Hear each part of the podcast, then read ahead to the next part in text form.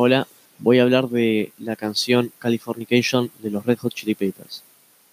Si hay un grupo de rock que puede hablar con propiedad en sus letras acerca de California, esos son los Red Hot Chili Peppers.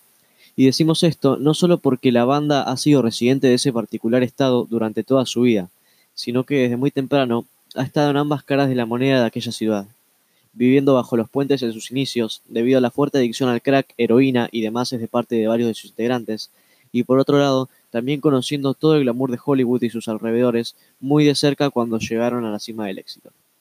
Californication debe ser su declaración de principios de aquella ciudad, y en este caso su lírica no la deja de la forma más bien parada que digamos.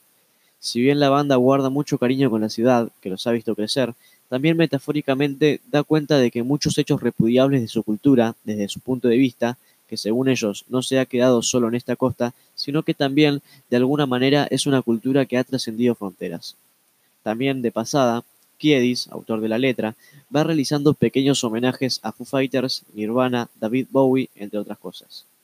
Partamos de la premisa que Californication es un término usado por la influencia que esta, que esta cultura puede tener hacia otras ciudades del mundo. De hecho, la serie del mismo nombre ve reflejado un sinfín de situaciones de glamour, sexo, adicciones y decadencia que afloran de aquella ciudad. En algún momento, Anthony Kiedis, en su biografía y entrevistas, ha dado pistas de su lírica. Por ejemplo, en la línea Pequeñas niñas de Suecia sueñan con citas en pantalla grande, habla acerca de los inmigrantes que viajan con el sueño de la fama y gloria hacia, hacia California, para convertirse en estrellas de cine, pero terminan fracasando. También critica las cirugías plásticas en exceso, la obsesión de formar parte del glamour de esa ciudad y seguir sintiéndose bello a pesar del paso del tiempo y cómo la farándula vuelve ignorantes a las mujeres.